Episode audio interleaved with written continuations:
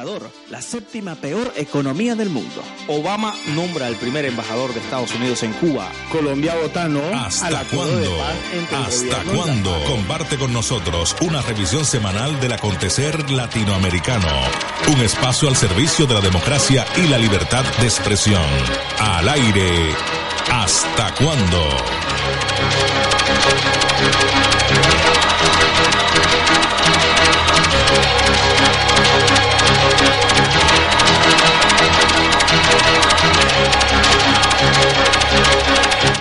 14 horas con 2 minutos, así llegamos 14 horas con 2 minutos. ¿Qué tal amigos y amigas? Bienvenidos eh, un día más a este día sábado, eh, como es de costumbre ya en el segundo programa de Hasta Cuándo. Le damos la bienvenida a nuestra compañera Liliana Lozano. ¿Qué tal? Buenos días.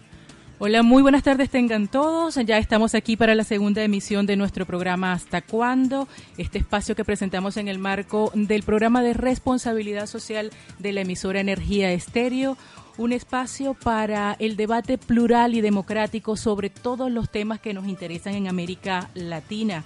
Estaremos hoy con una agenda llena de temas por demás interesantes. Vamos a estar conversando desde Barcelona con Leonardo Hernández. Él es coordinador de la Asociación de Estudiantes Venezolanos en España a propósito de la declaratoria por parte de la Asamblea Nacional en Venezuela de la emergencia migratoria para los estudiantes venezolanos en el exterior y también para los pensionados y jubilados. Igualmente vamos a estar conversando en el día de hoy con Gastón Suárez, él es el coordinador para Europa, Asia y Oceanía de Unidad Popular Listas 2 eh, representando al Acuerdo Nacional por el Cambio. Con él vamos a estar haciendo un balance de la realidad ecuatoriana de cara a las próximas elecciones. Igualmente vamos a recibir y a darle la bienvenida a este equipo como colaborador a Armando Mena. Armando Mena es abogado, columnista de opinión de varios diarios y medios audiovisuales en América. Así que de inmediato vamos a saludar al abogado Armando Mena y a darle la bienvenida al equipo de Hasta Cuándo. Muy buenas tardes, Armando. Muy buenas tardes. Muy agradecido con ustedes por haberme invitado a este importante esfuerzo que ustedes hacen para que la democracia en Latinoamérica prospere y vaya por los derroteros que son propios de la misma. Eh, este programa necesita ser escuchado porque en él se van a exponer los temas que más interesan a los latinoamericanos que vivimos en España. Es necesario también que nuestros compatriotas estén al día, estén enterados de lo que sucede en nuestros países y de las diversas eh, opiniones, de las diversas tipos de, de libertades que son vulneradas de manera descarada y otras veces también reconocer algo que es bueno y por eso queremos eh, francamente incorporarnos aquí para con todos ustedes eh, compartir opiniones, debatir y dialogar sobre lo que nos interesa a los latinos en España y en América Latina. Y en el mundo entero. Nuestras redes sociales ya están listas para recibir su interacción. El 697 30 47 es nuestro número de WhatsApp y a través de Facebook Ricardo Massa hasta cuándo. Ricardo Massa hasta cuándo en el Facebook para que se unan entonces a este espacio abierto para el debate constructivo, plural y democrático. Así llegamos amigos ya a las 2 y 6 minutos de la tarde, las 14 y 6 minutos de la tarde, hora menos en Canaria y damos inicio a la agenda de inmediato con nuestra internacionalista Corina Cortés desde Barcelona. Nos ofrece Corina Cortés el resumen de las noticias latinoamericanas más importantes de esta semana. Adelante, Corina. Latinoamérica es noticia. Y bien amigos, avanzamos con más de nuestro programa. Esto es la segunda emisión de Hasta cuándo. Recuerden el 697 30 10 47 nuestro WhatsApp abierto para su participación en este espacio. Dentro de pocos minutos estaremos escuchando a Corina Cortés con el resumen de las noticias latinoamericanas más importantes, pero ahora de inmediato vamos a comenzar nuestro diálogo con el abogado Armando Mena. Les decíamos que Armando Mena se suma a partir de hoy a nuestro equipo, al equipo de producción, como analista político para ayudarnos a discernir sobre todos estos temas que nos interesan. Eh, Armando, una de las noticias más importantes, sin lugar a dudas, durante esta semana ha sido el seguimiento al proceso de paz en Colombia, los resultados del plebiscito. Eh, no que eh, estuvo allí pues a, muy pocos puntos del sí, lo que habla de una Colombia polarizada.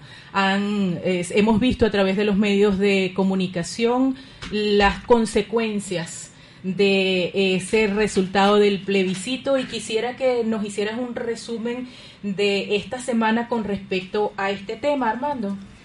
Con mucho gusto. Pienso que este, este resultado al no representa una cuestión que es completamente clara. El gobierno de Colombia ha venido tratando de llegar a un acuerdo con la guerrilla de la FARC en Cuba desde hace ya varios años y trató de llegar a un acuerdo en el que realmente nos ha sorprendido a todos porque creíamos que realmente era un acuerdo mm, equilibrado y compensado pero no fue así. Realmente la guerrilla ha triunfado, ha triunfado desde el punto de vista político, puesto que ha llegado a conseguir del gobierno que su gente, sus guerrilleros, eh, pasen a ser inmunes prácticamente de todas las barbaridades que se han cometido durante más de 50 años en este pueblo sacrificado de Colombia. Y no es verdaderamente justo que esto pase de esta manera. Hay una cuestión que es clarísima también en el tema. La inmunidad de que gozarían los guerrilleros en el tema de los delitos que han venido cometiendo durante 50 años. Hay que tener en cuenta además que el, la FARC ha sido y es un organismo terrorista clasificado así por el Departamento de Estado de los Estados Unidos y sobre todo no nos olvidemos que son narcotraficantes narcotraficantes la mayor cantidad de droga que sale de Colombia pertenecía o pertenece a los guerrilleros de la FARC. Por lo tanto, debemos de pensar que este acuerdo tiene que tomar otro rumbo porque de esta manera no puede ser. Colombia necesita paz, Colombia necesita tranquilidad, pero no en base a sacrificio de su propia población que lo que desea es la paz y lo que desea es la tranquilidad. Lo que nos ha quedado claro en la medida que han ido pasando los días es que el pueblo no ha dicho que no a la paz, ha dicho que no al cómo conseguir la paz. Eh, nos decían algunas personas eh, oriundas de Colombia, algunos amigos colombianos, que les preocupaba precisamente los temas que estás planteando, el hecho de sentir que la guerrilla, después de haber cobrado tantas vidas durante más de medio siglo, se quedaba impune se quedaba sin ningún tipo de castigo. Nos decían, los muertos ya no pueden resucitar. Eh, no van a pagar ningún dinero, ninguna, ningún tipo de multa y además van a ganar sueldos van a ganar buenos sueldos y se van a incorporar a la vida democrática de una vez bajo la modalidad de los partidos políticos y que definitivamente eso no podía ser aceptado. Hay grandes contrastes con estos resultados de mm, precisamente el plebiscito. Las poblaciones más afectadas en el interior de Colombia votaron paradójicamente por el sí mientras que los grandes centros urbanos, las grandes ciudades votaron por el no. Pero esta es la explicación que nos daban. Nosotros no podemos permitir que se inserten a la vida laboral, a la vida social, a la vida política, prácticamente como si no hubieran hecho nada durante estos 52 años. Es correcto. Es una observación muy eh, atinada con respecto a, esa, a esta situación. Tenemos que tener en cuenta que los colombianos del campo, el sector rural, por así decirlo, de la población, ha vivido atemorizada y sigue estando atemorizada. ¿Y eso no es vida? Eso no es vida. Y no me extraña que hayan votado por el sí.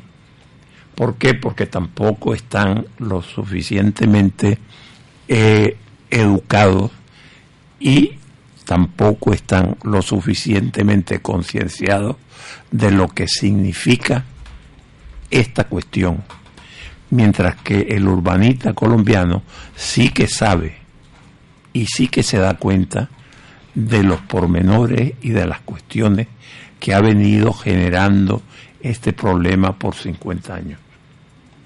Seguimos conversando amigos a esta hora en el programa Hasta cuándo con nuestro nuevo colaborador, el abogado Armando Mena, analista político, columnista de opinión de varios medios impresos y audiovisuales en América.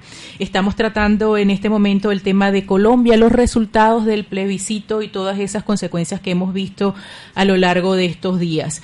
Una noticia que ha tenido eh, como marco esto del plebiscito ha sido eh, el, por parte de la Academia Sueca el otorgamiento del Nobel de la Paz para el presidente Juan Manuel Santos. Armando, ¿cómo puede impactar esto el proceso de paz en Colombia? ¿Cómo lo ves? ¿Qué lectura haces? Mira, yo pienso que la academia en este caso se equivocó radicalmente porque si le dieron el premio Nobel a Juan Manuel Santos por estar, según dice él, o según dicen los, eh, colombianos, buscando el proceso de paz, también tendrían que dársela al, a Timochenko, el jefe de la guerrilla, que también ha buscado el proceso de paz. Por lo tanto, esto no puede tener una lectura buena. La academia, desde mi punto de vista, yo respeto sus reglas, sus, criterios. sus criterios, pero creo que es un error el que se ha cometido, porque la gente y la mayoría de columnistas también en España y en Latinoamérica han criticado fuertemente esta situación y esta designación de Juan Manuel Santos como Premio Nobel de la Paz del año 2016. Ha sido una decisión de la Academia Sueca que ha dividido opiniones. Hay quienes lo ven como una decisión que va a permear a favor el proceso de la paz en Colombia y hay quien lo ve como, como que no que se alinea un poco con este comentario y este análisis que acabas de hacer. Bien, para cerrar este segmento que le dedicamos a Colombia, nos pasamos al portal de Notimérica que hoy le dedica a ese tema el siguiente titular. Las FARC evaluarán desde el martes las propuestas para modificar el acuerdo de paz. Las Fuerzas Armadas Revolucionarias de Colombia han mostrado este viernes la disposición a evaluar las propuestas que los diferentes sectores entreguen al presidente del gobierno Juan Manuel Santos para modificar los acuerdos de paz con el objetivo de que se redacte un texto que, tras ser acordado por ambas delegaciones, también sea aceptado por el pueblo colombiano. Estamos listos y con total disposición de poner toda nuestra atención a partir del martes a la jornada de discusiones sobre las últimas propuestas entregadas al presidente de la República, ha asegurado la guerrilla en un comunicado difundido precisamente ayer viernes 14 de octubre. Así que Armando tendremos mucha tela que cortar el próximo sábado eh, con este tema. Efectivamente, efectivamente, porque también hay otra cosa muy significativa en este proceso. Eh, Juan Manuel Santos ya se está acercando a su enemigo, por así decirlo, entre comillas, Uribe, que se opuso rotundamente a este acuerdo. ¿Y qué es lo que quiere con esto? Que Uribe le ayude a salir del, mm, del mal, de la mala situación en que se ha puesto como resultado de el, del referéndum. Y por ello está buscando cómo acercar a todas las fuerzas políticas, las que estaban a favor y las que adversaban el proceso de eh, acuerdo. Creo que si se revisa y que las cosas pasan por otro derrotero, probablemente Colombia pasará a tener un periodo largo y exitoso de paz y tranquilidad para todos sus ciudadanos. Amén y que así sea. Llegamos a las 2 y 19 minutos, seguimos compartiendo el programa Hasta cuándo. Recuerden el 697-3010-47 para sumarse a este debate plural y constructivo de ideas. Vamos entonces ahora sí a Barcelona para escuchar el resumen que la internacionalista Corina Cortés nos presenta de las principales noticias latinoamericanas. Ahora sí, adelante Corina. ¿Hasta cuándo? Latinoamérica es noticia. Muy buenas tardes y bienvenidos a las noticias internacionales más importantes de la semana. En un nuevo avance para la normalización de las relaciones entre Estados Unidos y Cuba, el Ejecutivo norteamericano aprobó un pack de medidas destinadas a otorgar mayor fluidez y flexibilización a las interacciones entre ambas naciones. Las mismas comenzarán a regir a partir de diciembre del 2016 e incluyen la importación, venta y distribución de medicamentos, la investigación conjunta, la opción a becas y subvenciones para la investigación científica y el desarrollo, así como una serie de medidas destinadas a la normalización y el crecimiento económico. Entre estas medidas están la valoración monetaria sin límites con respecto a la importación y la exportación, también la importación y exportación de productos agrícolas cubanos y la derogación de las limitaciones comerciales en el sector de licores y tabacos. Y a su vez, hablando un poco acerca de las relaciones entre Latinoamérica y China, esta semana se celebró la cumbre China-América Latina y el Caribe, teniendo como sede la ciudad china de Tanshan. Sin embargo, sería el presidente uruguayo Tabaré Vázquez quien inaugurase la misma. La cumbre contó con 1.500 inscritos de sesiones corporativas y gubernamentales. El volumen del comercio entre China y los países de América Latina y el Caribe supera en la actualidad los 250 mil millones de dólares anuales, tras multiplicarse por nueve en la última década. Conjuntamente con esto, se habla acerca de la necesidad de fortalecer las relaciones en el sector de la construcción, en el sector de agricultura, manufactura y tecnologías. La parte más importante es que para el año 2017 esta cumbre que aparentemente ha sido todo un éxito, se celebrará en Uruguay. Y bueno, terminando las noticias de la semana, tocando el tema de Venezuela, mientras que durante los últimos días el Tribunal Supremo de Justicia decidiera que el presidente Nicolás Maduro no comparecerá ante la Asamblea Nacional para la presentación de memoria y cuenta presupuestaria del año 2017, una nueva polémica dentro del Parlamento venezolano se ha presentado. Esto con ocasión al nombramiento a cardenal de Baltasar Porras por parte del Papa Francisco. Este nombramiento del sumo pontífice ha molestado un poco a las filas del oficialismo, trayendo consigo no solamente el uso de redes sociales para la protesta, sino también una manifestación por parte de uno de los parlamentarios en la última sesión de la Asamblea Nacional. Ukbel Roa argumentó que era un nombramiento sin fundamento y trajo una serie de intercambios de palabras que llevaron a la confrontación física con un diputado de la oposición. Esto llevó a la suspensión del derecho de palabra y participación de Upel Roa dentro del Parlamento en el próximo mes. Bueno, y hasta aquí las noticias internacionales de la semana, esperando a ver qué nos trae el panorama internacional para la próxima semana. Latinoamérica es noticia.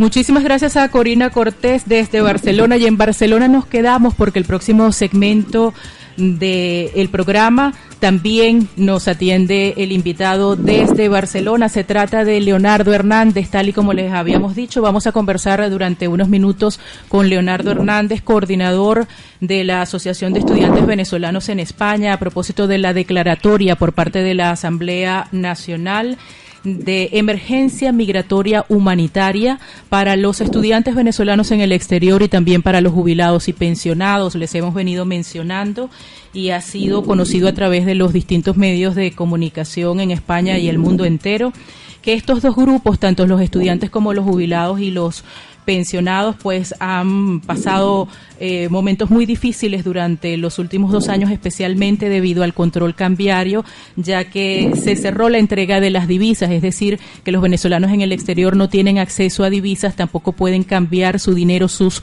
bolívares a divisa de los distintos países donde estén habitando. Y eso ha hecho, por ejemplo, en el caso de los estudiantes, que los estudiantes contraigan deudas que les resultan impagables, las deudas con las universidades o que no puedan tener para su manutención, para comer, para el transporte, para tener un lugar donde vivir. Ha sido realmente un calvario desde 2014 esta situación y ahora gracias al movimiento de estudiantes organizados en el mundo entero, de estudiantes venezolanos en el exterior, se ha conseguido esta declaratoria por parte de la Asamblea Nacional. Para conocer los detalles y las implicaciones de esta decisión, ya tenemos entonces desde Barcelona en línea telefónica a Leonardo Hernández. Muy buenas tardes, Leonardo. Gracias por atender la llamada. Hola, buenas tardes. Eh, saludos a toda la gente que nos escucha hasta ahora y saludos al equipo allí en el estudio. Leonardo, ¿pudieras explicarnos eh, sobre esta declaración qué implicaciones tiene? Sí, bueno, la, la, emergencia migratoria, tal como venías diciéndolo, eh, es un instrumento por el cual o con el cual nosotros veníamos eh, trabajando desde todas las todas las coordinaciones de estudiantes venezolanos en el exterior eh, y que fue negociada con la Comisión de Política Exterior de la Asamblea Nacional en atención a, como tú bien venías diciendo, a toda esta crisis humanitaria que se ha venido generando por la negligencia del régimen en cuanto al otorgamiento del acceso a nuestras divisas o para el cambio de nuestro dinero en divisa extranjera y poder honrar así los compromisos que hemos tenido con eh, las universidades y por eh, temas de manutención. Ahora, pudiera parecer que esto es solamente un tema de dinero, pero eh, deja de serlo cuando recurrentemente se le ha hecho un llamado a los organismos del Estado y en vez de generar una respuesta, lo que han tenido es más que un silencio, también eh, un rechazo a todo lo que mm, pueda parecer o todo lo que venga de parte de los estudiantes eh, como movimiento organizado en el exterior. A esto habría que sumarle eh, casos de agresiones, amedrentamientos y, demás tipo de, digamos, de intervenciones de personeros del gobierno con respecto a nuestra situación como movimiento organizado fuera de Venezuela. Leonardo, ¿qué, ¿en qué pudiera traducirse esta declaración de emergencia migratoria humanitaria para los estudiantes venezolanos en el exterior? ¿En qué pudiera verse reflejado en el corto, en el mediano y en el largo plazo? ¿En qué tipo de acciones y beneficios? Bueno, en principio, digamos, en el corto plazo, lo que hace la declaración de emergencia migratoria es, por supuesto, unificar más criterios con respecto al movimiento de estudiantes venezolanos en el exterior.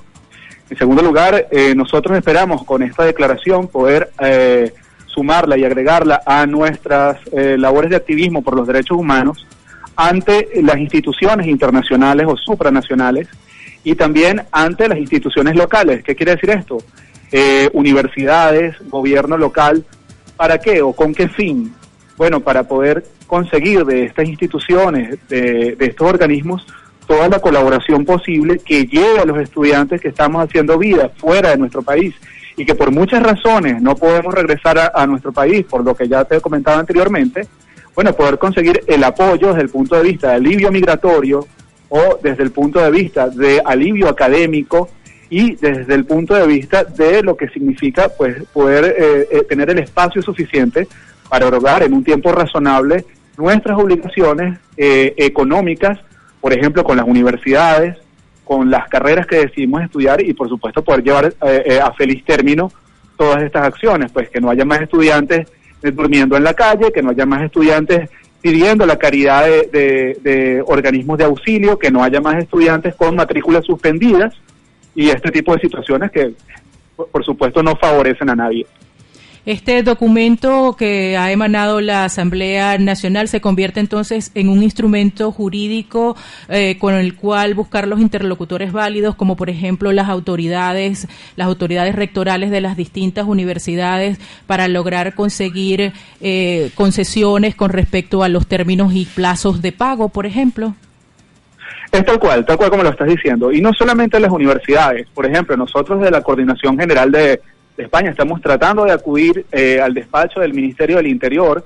Para ello nos hemos comunicado, por ejemplo, con el jefe del despacho, con Javier Conde, para que nos conceda una audiencia y poder hacer entrega oficial de la entrega de la, de la emergencia migratoria y poder plantear, por supuesto, no solamente la situación de los estudiantes, sino también de nuestro del otro colectivo que está incluido, que es el de los pensionados y jubilados, que está tan afectado como nosotros, eh, considerando que son personas pues de la tercera edad eh, que no han recibido, por ejemplo, sus pensiones, aguinaldos y demás, eh, demás cantidades eh, desde hace un año o desde hace más de un año.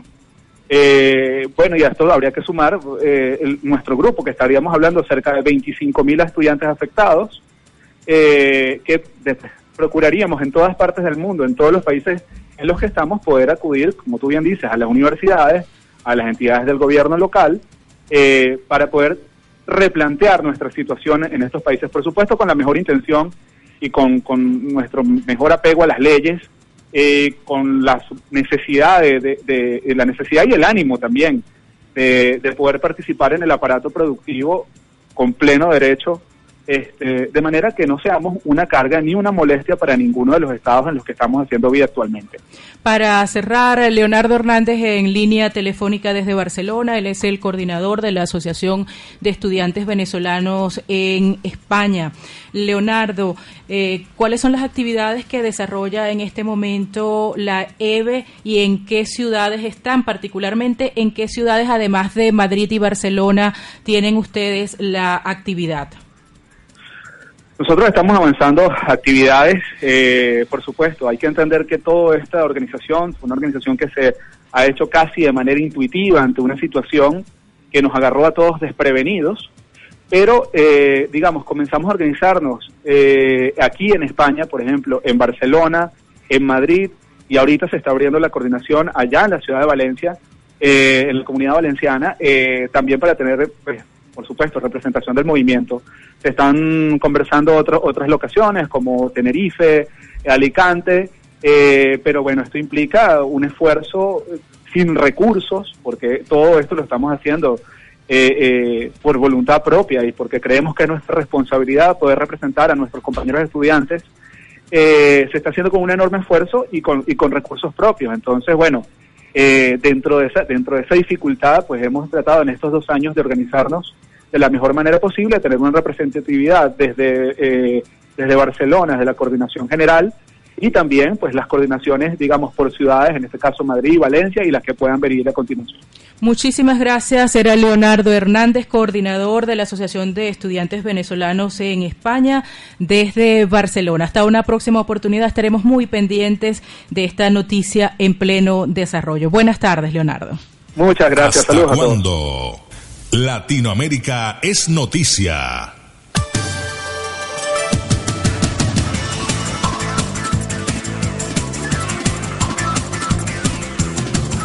14 horas con 32 minutos. Estamos en el programa ¿Hasta cuándo? Recordarles que estamos todos los días sábados a partir de las 14 horas hasta las 15 horas. Oye, vamos a entrar ya, Liliana, entonces en materia. Vamos a. Vamos a seguir con la agenda, pero antes vamos a hacer una pausa. Identificamos la estación, dejamos que ustedes reposen un poco y regresamos entonces con la, con la temática del programa. En la segunda media hora se la dedicamos a Ecuador. Ecuador de cara a las elecciones 2017. Hacemos una brevísima pausa, identificamos nuestra estación y ya regresamos con más de este espacio. ¿Hasta cuándo? Ecuador, la séptima peor economía del mundo. Obama nombra al primer embajador de Estados Unidos en Cuba en más de medio siglo. Colombia votano. Si te interesa lo que pasa en América Latina, te invitamos a escuchar cada sábado de 2 a 3 de la tarde. ¿Hasta cuándo? ¿Hasta cuándo? Un espacio para el análisis y el debate democrático sobre el acontecer latinoamericano. Por Energía Estéreo, 102.7 Valencia, 93.0 Gandía y Denia. ¿Hasta cuándo? ¿Hasta cuándo? Latinoamérica es noticia. 14 horas con 34 minutos y tenemos ya en línea con ustedes a Gastón Suárez, que él es representante y coordinador de Europa, Asia y Oceanía de la Unidad Popular. Eh, Gastón, buenas tardes, bienvenido. Buenas tardes, Ricardo. Eh, un gusto estar con ustedes. Gracias por permitirnos compartir nuestro pensamiento político con los migrantes, migrantes latinoamericanos y en especial con los valientes inmigrantes ecuatorianos. Eh, Gastón, eh, si bien es cierto, estamos ya en eh, el día 18 de, de, este mes, empiezan ya la, lo que es el Consejo Nacional Electoral, pues para hacer las campañas para el 2017. Bien es cierto, pues vamos a hablar del análisis de la realidad nacional de lo que se está viviendo en el Ecuador, Gastón. Este, nosotros estamos en este momento trabajando arduamente en la organización de, nuestros movimientos porque vamos a participar solo como unidad popular listas 2. Vamos en unidad en un acuerdo nacional por el cambio, que es el acuerdo que las organizaciones sociales, los trabajadores, los maestros, el Frente Popular, el FUT, más el movimiento Pacuti, la Unidad Popular, eh, Izquierda Democrática, eh, entre partidos, movimientos y organizaciones eh, sociales y populares en nuestro país, en Ecuador, han conformado el Acuerdo Nacional por el Cambio. Entonces, estamos en estos momentos, cada una de estas organizaciones eh, reactivando eh, su actividad política que eh, ha estado más comprometida con el desarrollo de asociaciones, de, eh, de ecuatorianos que han luchado por las hipotecas, en general, en muchos aspectos de la vida de los migrantes, esas organizaciones han estado participando. Entonces, eh, en este momento nos encontramos dando forma a, a las listas para participar en unidad con eh, el movimiento Pachacuti, con la Unidad Popular y con eh, Frente Unido de, de Inmigrantes, eh, la Asociación Asolar de Almería y muchos, muchos gremios más. En Tenerife, en Milán, en Roma tenemos organización y estamos unidos pensando en participar eh, exitosamente en el proceso electoral. En cuanto, Gastón, también hablábamos esta mañana de lo que es el eh, consenso electoral. Sí, sí, como te decía, eh, la unidad popular que eh, es un movimiento joven, recién eh, hace dos años, dio, salió a la luz hace dos años, eh, producto de que al movimiento popular democrático le quitaran ilegalmente su, su personería jurídica, entonces salió el movimiento Unidad Popular. Eh, desde su inicio ha pensado que la unidad de los sectores, eh, de los trabajadores, de los campesinos, de todos los sectores sociales, es importante para dar ya ese desgobierno que vive nuestro país y para que no retomen las fuerzas eh, de la antigua derecha, eh, están pendientes y al acecho para hacerse de el control del Estado ecuatoriano. Por eso, gran confluencia de más de 31 movimientos y todo, está, eh, está trabajando arduamente para, con éxito, enfrentar este proceso electoral y eh, eh, acabar ya definitivamente los grandes males que vive nuestro país. Nosotros sabemos que hay una tremenda crisis que vive el pueblo ecuatoriano eh, en lo económico, político, en lo social, en lo moral. Esa crisis eh, está cayendo principalmente sobre los hombros de eh, pueblo ecuatoriano, de los trabajadores. Son ellos los que están pagando eh, tasas sobre tasas, IVA elevado, impuestos por todo.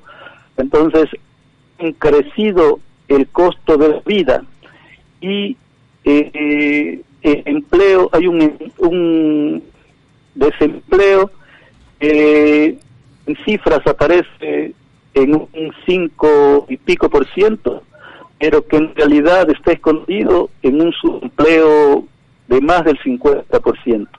Entonces, no hay trabajo, está elevado el costo de la vida y todo esto está generando eh, problemas sociales como la delincuencia.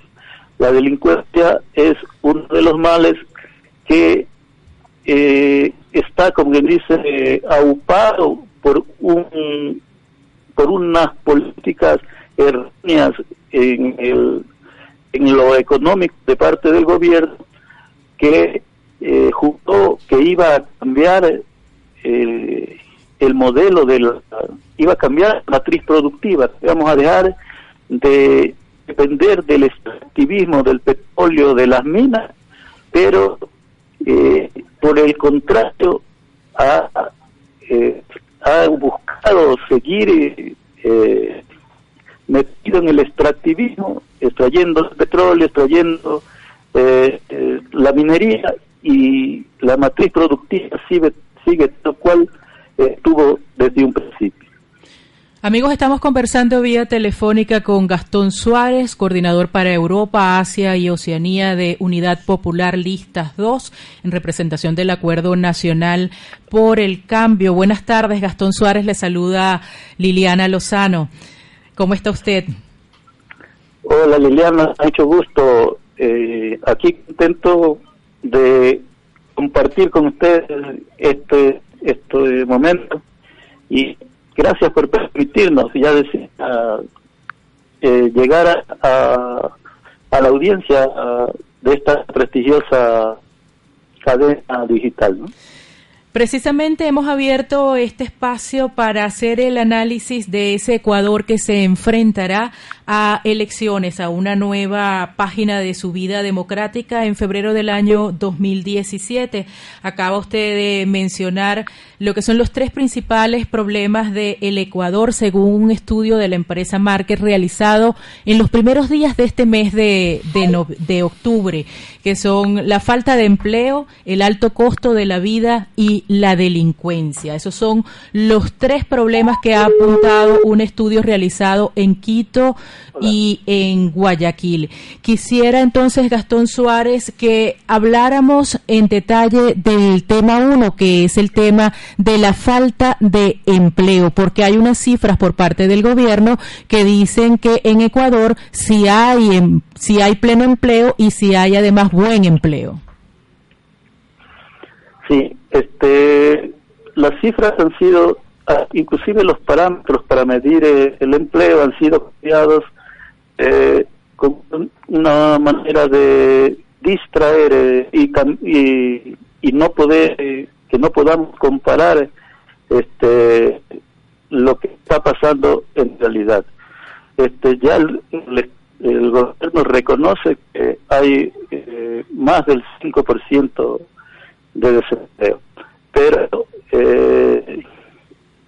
si le sumamos a eso el subempleo que bordea el 50% estamos este, con cifras eh, tremendas de, desocupación o de trabajo informal, que eh, esto tiene a la población en zozobra, porque el alto costo de la vida, producto de eh, las políticas gubernamentales, de impuestos, elevación del IVA, tasas sobre tasas y infinidad de castigos eh, económicos que está recibiendo el pueblo ecuatoriano, eh, eh, va uno a...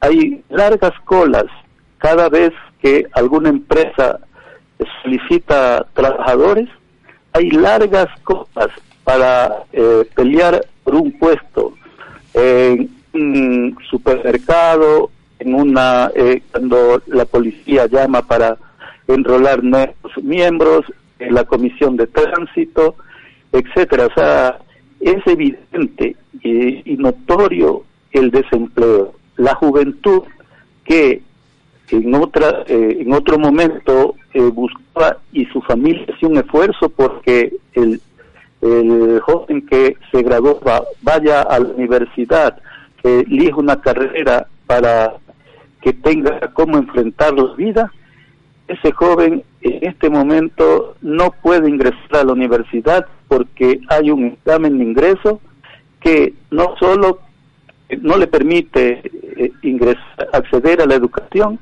sino que le lo envía a carreras que no tienen nada que ver con el, eh, con el anhelo de este estudiante. O sea, son carreras que totalmente diametralmente distintas que, que no, logran satisfacer a, los estudiantes. Entonces, esa deserción eh, grande de bachilleres lo, también ha volcado el mercado laboral en busca de empleo.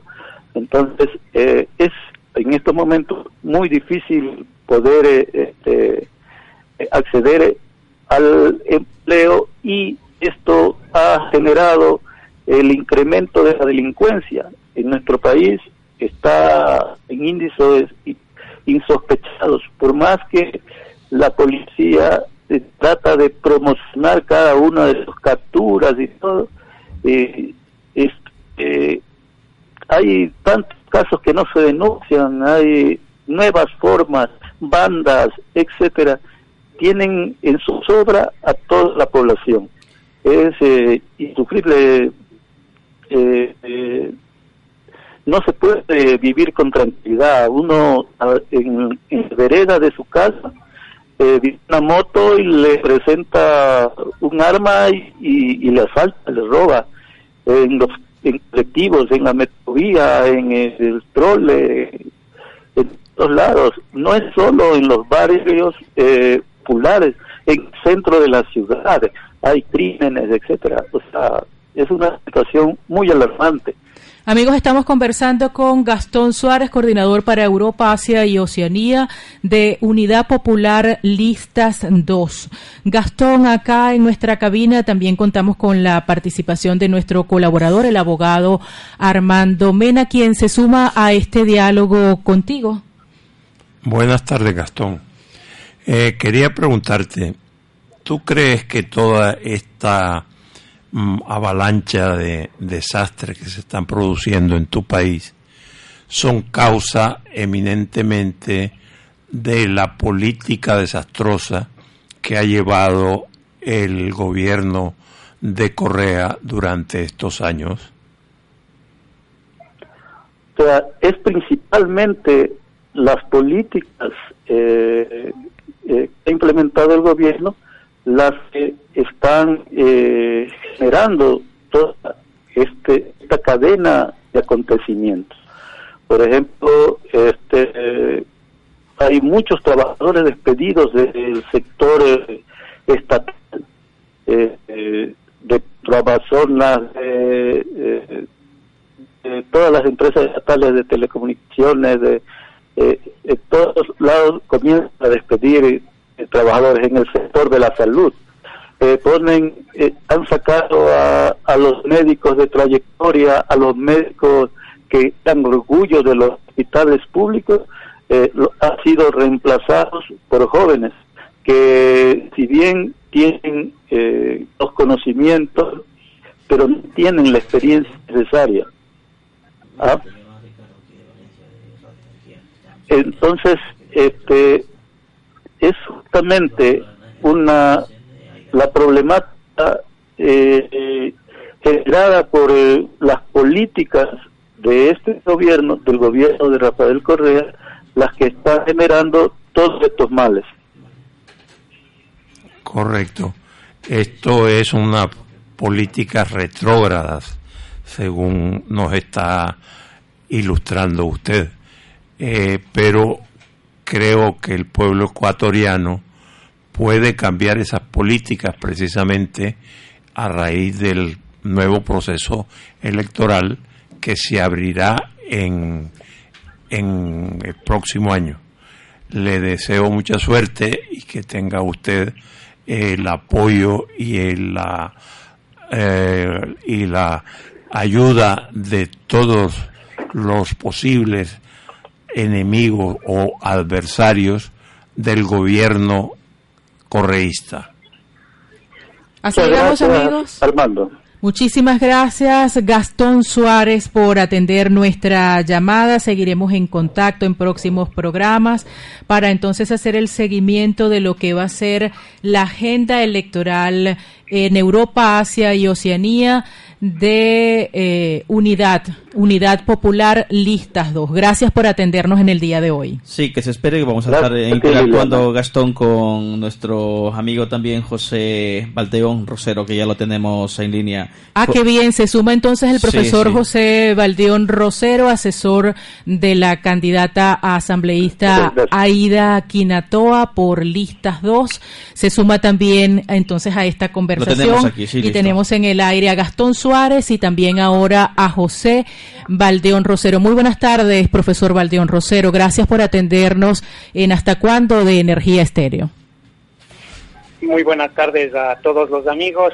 Empiezo saludando a todos los que están allí reunidos, como también hago extensivo mi saludo a todos los radioescuchas y a toda la comunidad inmigrante a nivel general, ¿no? Que está presente, pues, estamos presentes aquí en, en España concretamente. Bueno, gracias a la tecnología estamos nosotros en Valencia y ustedes en otras en otras ciudades. En este momento además se mantiene también en línea y con la posibilidad de participar eh, Gastón Suárez. Profesor eh, Valdeón Rosero, hemos venido conversando sobre distintos aspectos de la realidad que enfrenta actualmente Ecuador de cara a las elecciones desde del 2017, pero no hemos abordado un tema muy importante, que es el tema de la migración, las políticas de migración para atender a los miles de ecuatorianos que se han desplazado desde ese país a distintos países del mundo. Quisiera entonces con usted que abordáramos ese tema de la migración ecuatoriana y cómo está siendo atendida actualmente en el mundo entero. Muy bien. En, primer lugar, eh, únicamente empezar matizando, ¿no? De que el fenómeno migratorio no es un fenómeno nuevo, prácticamente es un fenómeno que ha acompañado al ser humano a lo largo de todo su, proceso histórico. ¿no?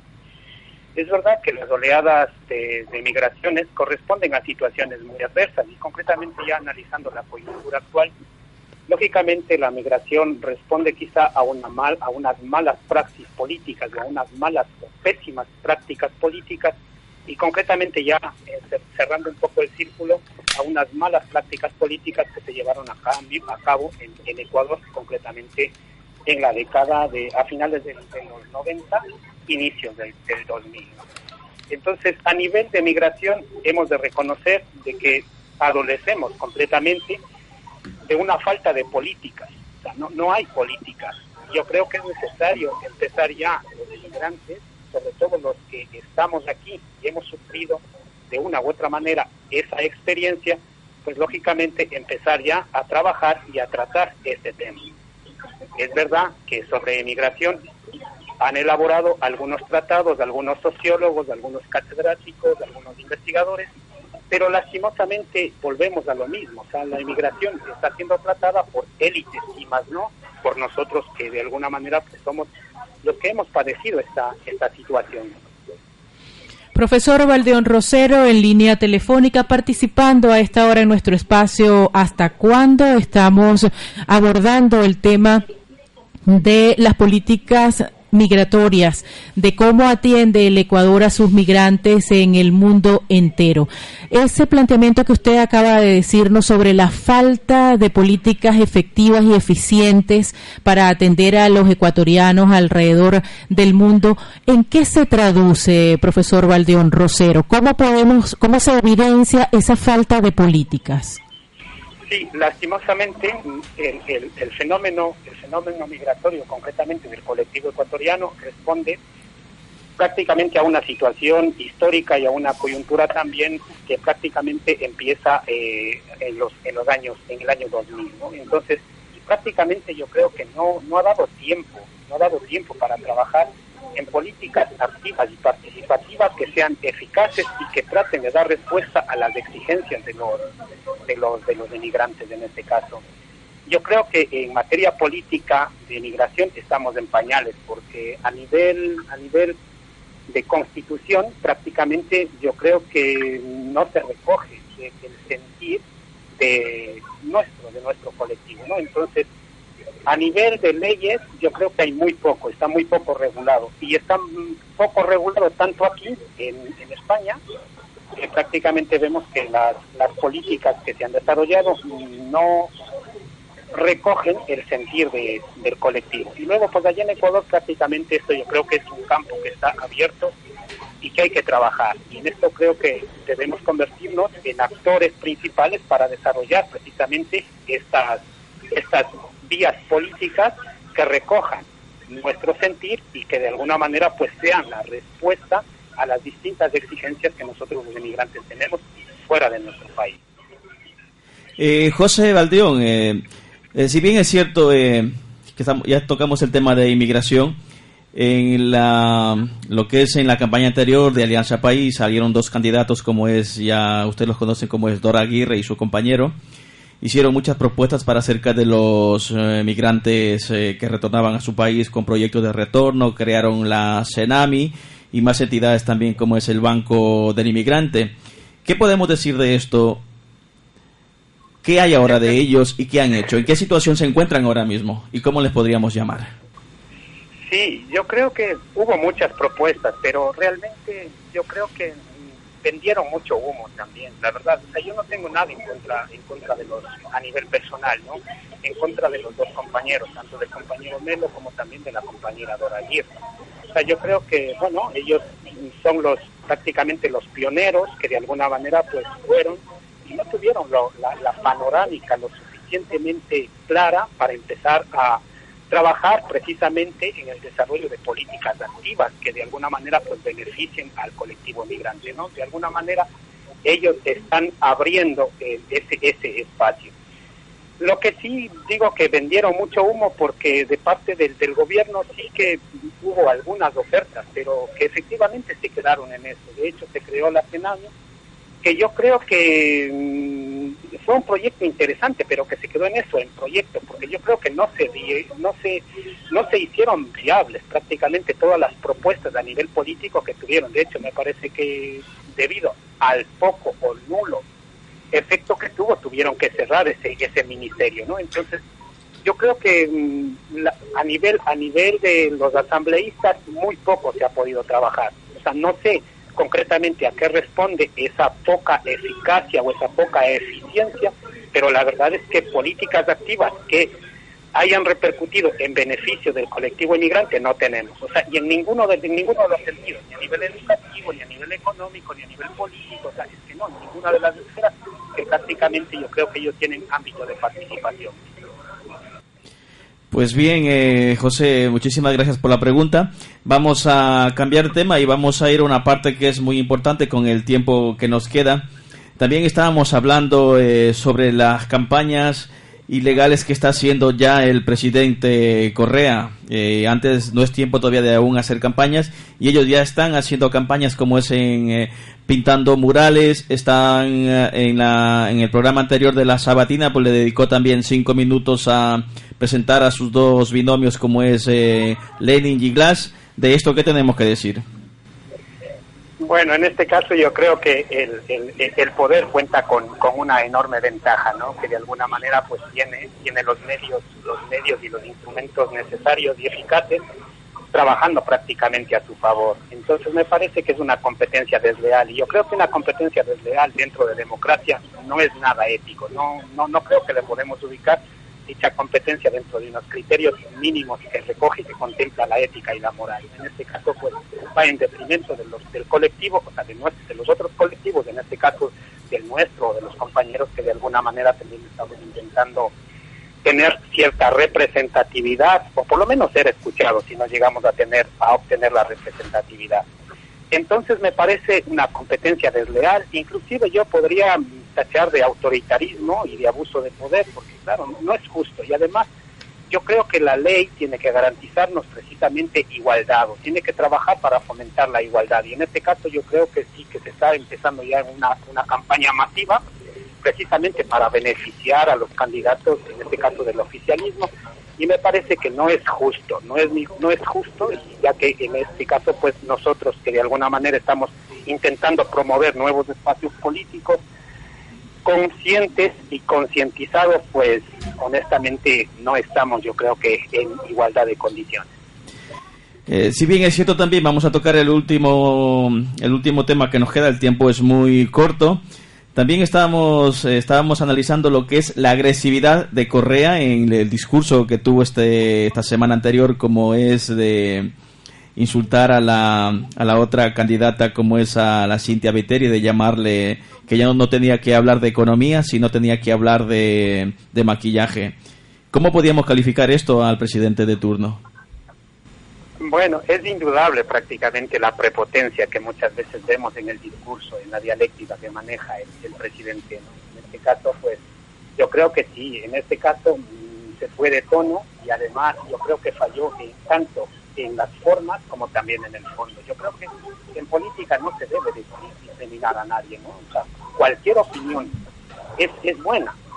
Se puede estar o menos o más de acuerdo, pero en definitiva yo creo que no debemos descalificar, no tenemos que entrar en descalificaciones porque definitivamente estamos faltando, yo creo que a la dignidad de la persona y eso es atentado, un atentado contra la democracia Entonces yo creo que sí, hay cierta, hay cierta, hay cierto nivel de prepotencia en el, en el discurso del, gobierno, y, pero bueno, yo creo que este, este, este nivel de prepotencia corresponde también a cierto nivel de, populismo, populismo que de alguna manera pues el, presidente maneja y además que lo maneja pues bastante bastante bien.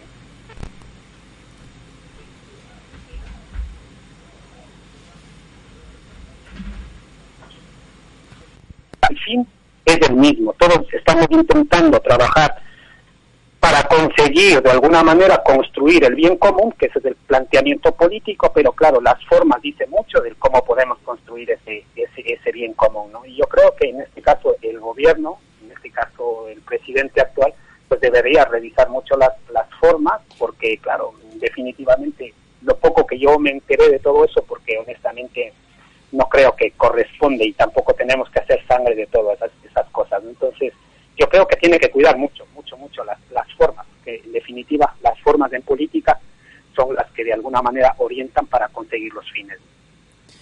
Eh, bien, eh, José, eh, para terminar, si bien es cierto, ¿qué le, ¿qué le diríamos a los ecuatorianos que se están preparando para estas próximas elecciones? ¿Qué podremos decir a ellos? ¿Qué tenemos que concientizarlos?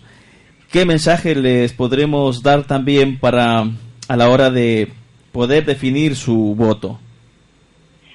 Sí, yo lo único que puedo decir es que hago un llamamiento a la unidad a todo el colectivo de ecuatorianos, ¿no? Y sobre todo que tomemos conciencia, que tomemos conciencia de la realidad en la que estamos actualmente los que estamos aquí en España. Me imagino que es una realidad parecida a los que están también, la que están pasando pues de muchas otras partes del mundo.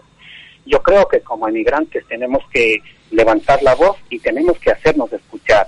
Tenemos que empezar a trabajar ya, después de la trayectoria esta que hemos tenido, tenemos que empezar a trabajar ya en la consecución de objetivos reales, objetivos plausibles. O sea, tenemos grandes problemas que prácticamente están apareciendo, o sea, entre ellos, pues yo trabajo en el ámbito educativo, ¿no? O sea, es terrible y es dramático ver cómo nuestros jóvenes prácticamente están perdiendo sus raíces identitarias y prácticamente están fomentando una cultura de la alienación o una cultura alienante que prácticamente está de alguna manera pues llevando a lo que es la pérdida de nuestros valores y de nuestra identidad cultural, ¿no? Entonces, tal y como eso, yo creo que se puede trabajar en muchos otros espacios y yo hago el llamamiento pues precisamente a trabajar en, unidad con entre todos y sobre todo a que las fuerzas políticas que en este caso están intentando abrirse un hueco, abrirse un espacio, que trabajen sobre propuestas coherentes y que el plan y el proyecto político corresponda a, a exigencias y a necesidades que partan de la realidad del colectivo emigrante, ¿no? Pues eh, José, eh, estamos llegando ya a la parte final. Muchísimas gracias. No sé si Liliana tiene algo más que comentar o añadir para las preguntas. También agradecerle al profesor José Valdeón Rosero su participación en esta segunda emisión de nuestro espacio. ¿Hasta cuándo? En futuros programas volveremos a establecer comunicación con usted para seguir abundando sobre estos temas medulares, sobre todo con este escenario de las elecciones 2017 ya tan próximo. Gracias, profesor. Muy bien, únicamente agradecerles, agradecerles a todos ustedes, agradecer a todos nuestros radioescuchas y únicamente hacerles la invitación de que tomemos conciencia y que entre todos podemos cambiar esta realidad. Muchas gracias y estoy a vuestras órdenes. Gracias José y gracias a Gastón que está en línea también compartiendo con nosotros. Hasta la próxima, Gastón Suárez. Armando, para cerrar este espacio, ¿te has dado cuenta cómo el gobierno de Correa o cómo podríamos calificar esto, este tipo de, de política que hacen ellos, cómo se toman antes de tiempo en hacer campañas electorales y la agresividad que tiene. Es populismo y falta de democracia. Así se puede resumir. Así se puede resumir. Aprovechamos eh, esa frase de Armando Mena, el abogado Armando Mena, a quien reiteramos la bienvenida al equipo de Hasta Cuándo. A partir de hoy nos estará acompañando cada sábado para invitarles a ver eh, el post de Ricardo Massa en el Facebook Ricardo Massa Hasta Cuándo. Allí precisamente se abordan estos temas, los temas de los tres principales problemas del pueblo ecuatoriano actualmente y la actitud del presidente cuando rompiendo las normas electorales ha empezado ya a hacer campaña electoral usando los medios del Estado para impulsar las candidaturas de quienes serán sus candidatos por Alianza País a presidente y a vicepresidente. Recuerden en el Facebook, Ricardo Massa, ¿hasta cuándo? Estamos, eh, recordar, eh, Liliana, que estamos en Facebook, en Ricardo Más Hasta Cuándo, en Twitter, no se olviden, también estamos como Ricardo Más Hasta Cuándo, en YouTube también están nuestros vídeos ya subidos que pueden seguirnos. Gracias a todos los que han respondido, Ricardo, que ha sido muchísima gente la que ha hecho los comentarios. Vamos a agradecer esa es la idea de nosotros impulsar un mensaje y que la gente la gente debata, que deje sus comentarios, lo opine. Y una cosa muy importante que quiero recordar, que no tengan miedo. Eh, tenemos que expresar lo que pensamos para poder saber y nosotros poder, eh, como que estamos en un medio, poder hacer llegar también ese mensaje y compartir a demás personas. De esta forma entonces estamos llegando al final de nuestro espacio por el día de hoy, agradecidos por su sintonía donde quiera que estén, no solamente aquí en Valencia y en alguna otra ciudad de España, sino para, la, para quienes nos escuchan, Ricardo, desde el exterior, que tenemos audiencia también en Ecuador, en Venezuela, en Nicaragua, en Nicaragua, en Honduras tenemos a, varios a varios países allí en, en sintonía y así va creciendo esta comunidad y esta propuesta del programa Hasta cuándo, un espacio para el análisis político y el debate plural, democrático y sobre todo constructivo sobre el acontecer latinoamericano. Nos despedimos entonces el abogado Armando Mena. Ricardo Massa y quien tuvo el gusto de hablarles, Liliana Lozano. el próximo sábado. Ecuador, la séptima peor economía del mundo. Ecuador, la séptima peor economía del mundo. Obama nombra al primer embajador de Estados Unidos en Cuba en más de medio siglo. Colombia vota no. Si te interesa lo que pasa en América Latina, te invitamos a escuchar cada sábado de 2 a 3 de la tarde. ¿Hasta cuándo? ¿Hasta cuándo? Un espacio para el análisis y el debate democrático sobre el acontecer latinoamericano. ¿Hasta cuándo? Por Energía Estéreo 102.7 Valencia, 93.0 Gandía y Denia. ¿Hasta cuándo?